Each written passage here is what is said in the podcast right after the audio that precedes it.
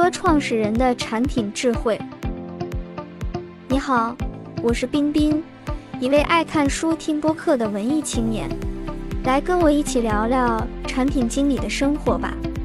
本档节目是与 Love PM 微信公众号合作为大家准备的。Love PM，一个对产品满怀热爱的公众号。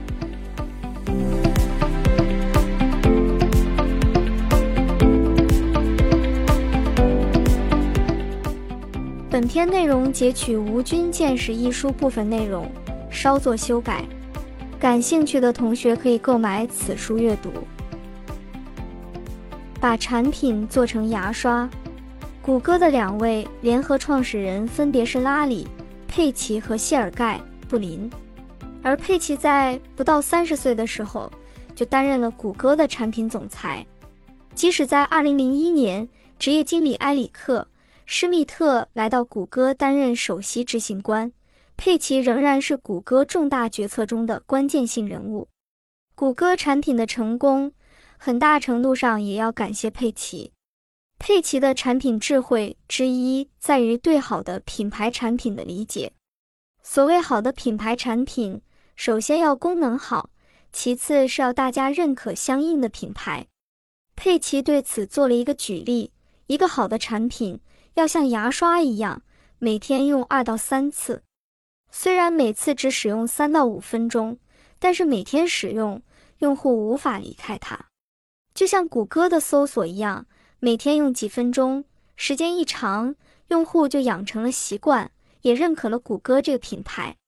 让产品具有牙刷功能，并不是佩奇发明，最早保洁公司就是这么做的。保洁公司的佳洁士牙膏。汰渍洗衣粉、潘婷洗发水融入到大家的生活，让大家逐渐形成了保洁等于生活用品的认知。但是把产品做成牙刷，可没想象的那么容易，因为它要解决两个根本性问题：一、产品的可靠性和稳定性如何保证？如果你的牙刷时灵时不灵，哪怕百分之九十九的时间是好的。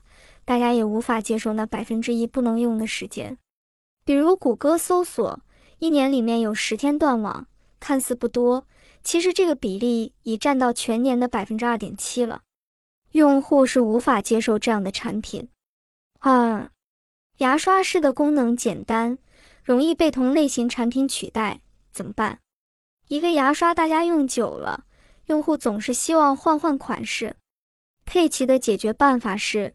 提供爆款，一个好的品牌，每过一段时间就要给大家带来一个惊喜，提醒大家它的存在。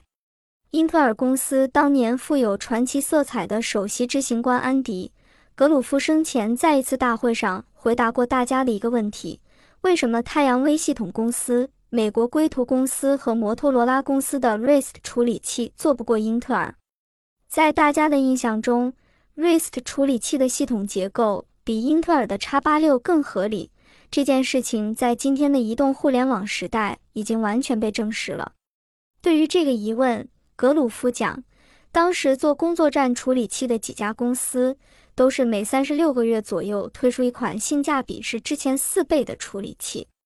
虽然从效果上讲，大家是按照同一个速度进步的，但是那些做工作站处理器的公司推出爆款的周期太长。这中间大家会遗忘掉它们，而英特尔公司在当中推出一款新产品，虽然只有半年，却及时的刷新了大家的记忆。吴军博士自己在更新得到专栏时也有这样的体会，他会天天更新专栏的内容，便于读者每天在固定的时间来阅读，否则有时更新，有时没有，大家就会觉得结果不可预期。也不会形成习惯。